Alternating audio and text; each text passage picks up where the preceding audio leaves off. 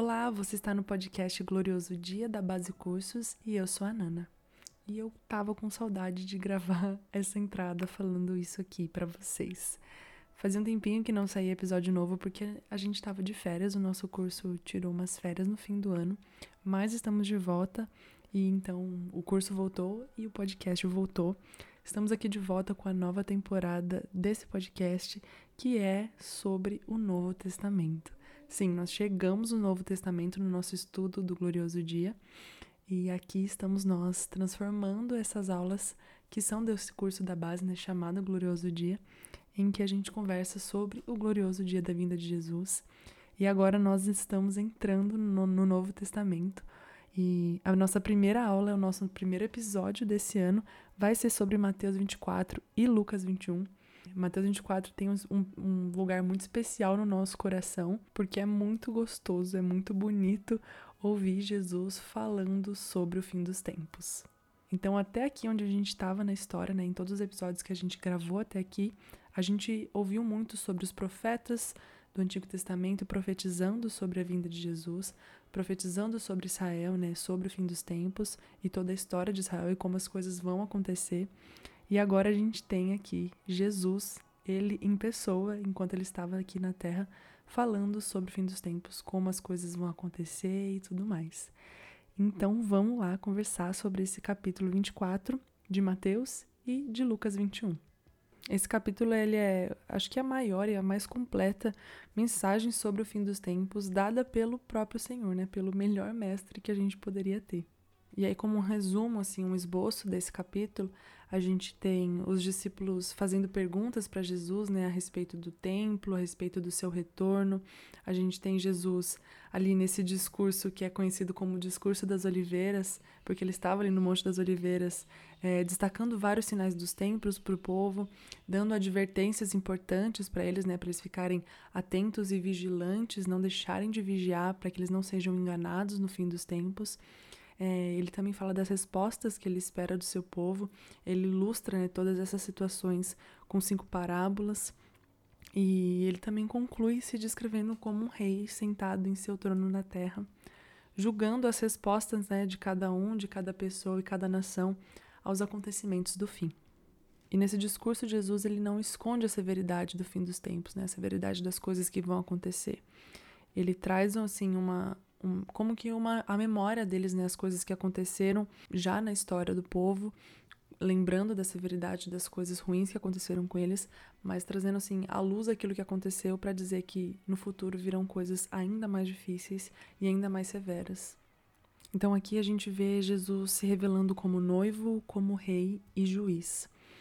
Ele é um rei com poder, um noivo com desejo de um relacionamento profundo com sua noiva e ele também é um juiz com zelo para remover tudo que impede seu amor de ser experimentado. No fim dos tempos, nós vamos ver o Espírito enfatizando esses três aspectos da personalidade do ministério de Jesus. Parece que muitas vezes a gente quer eliminar essa parte do, da justiça de Deus, né? A gente quer eliminar o juiz do caráter de Deus, porque a nossa justiça muitas vezes é suficiente para nós e a gente não entende o modo como Deus irá julgar as nações mas o Senhor estará eliminando tudo que impede o seu amor de ser experimentado. Então a gente não tem como eliminar uma parte do caráter de Deus. Ele é quem ele é. Ele é ao mesmo tempo um noivo apaixonado, um rei com uma soberania gigantesca, e ele é um juiz que irá derramar justiça. E essa justiça não é sob os nossos conceitos humanos. Então, quando Jesus traz aqui, né, a memória os acontecimentos severos pelos quais Israel já passou, ele está dando uma perspectiva da severidade dos acontecimentos do fim.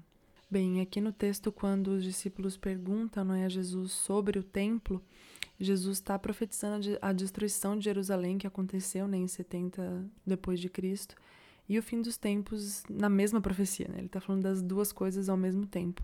Então aqui a gente vê novamente o que a gente já falou em vários outros episódios, né, sobre o cumprimento parcial e o cumprimento total das profecias que a gente vê no texto bíblico. Então, diante dessa profecia da destruição do templo, os discípulos vão até Jesus e perguntam a ele, né, quando que isso vai acontecer e qual será o sinal da segunda vinda de Jesus, o fim daquela era. É, tudo ficou meio mexido, como se fosse tudo mais ou menos a mesma coisa na cabeça dos discípulos ali. Então Jesus começou a trazer clareza para eles.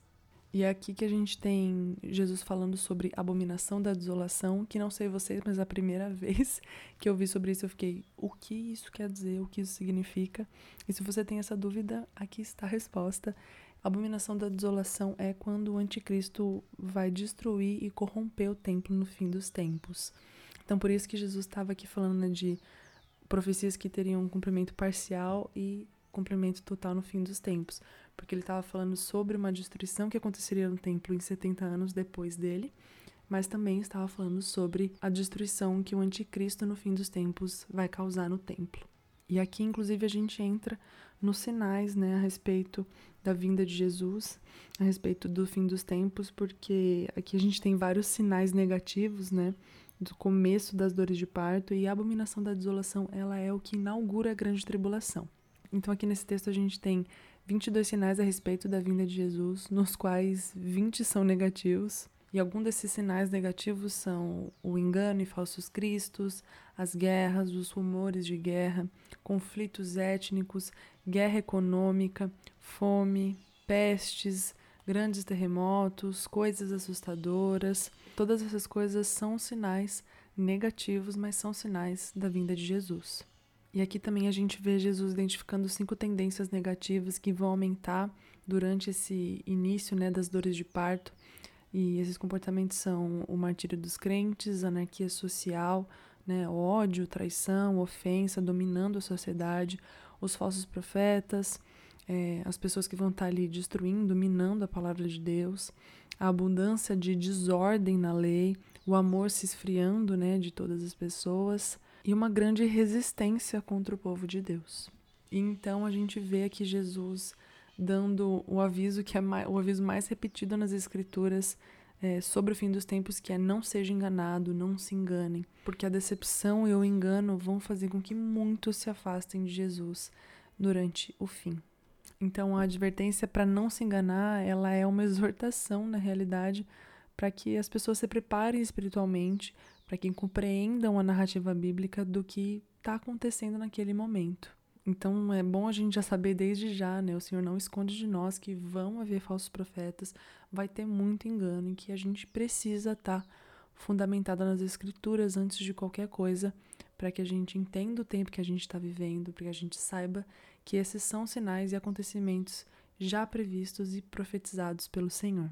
Então nisso tudo a gente vê a importância de nós conhecermos os acontecimentos do fim. É óbvio que nós não sabemos exatamente o dia que as coisas irão acontecer, mas o Senhor não esconde de nós como as coisas vão acontecer, como serão os tempos, quais são os sinais, para que nós não sejamos enganados.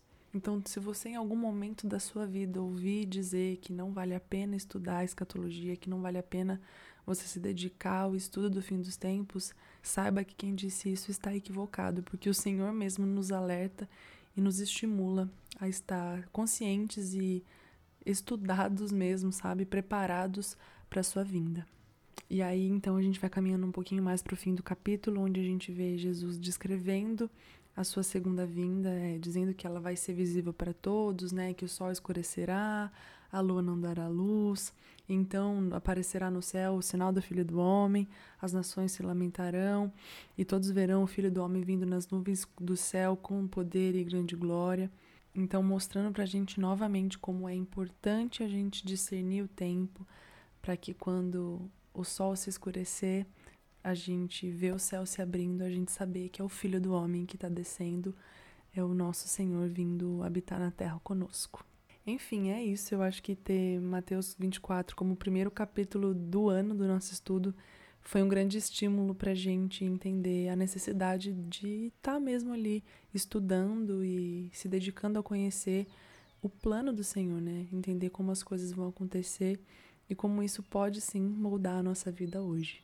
Então é isso. Se você gostou desse episódio, compartilhe nas suas redes sociais, marca a base, marca o Vitor, que a gente vai compartilhar por aí a palavra a respeito da vinda de Jesus. Até o próximo episódio em Maranata.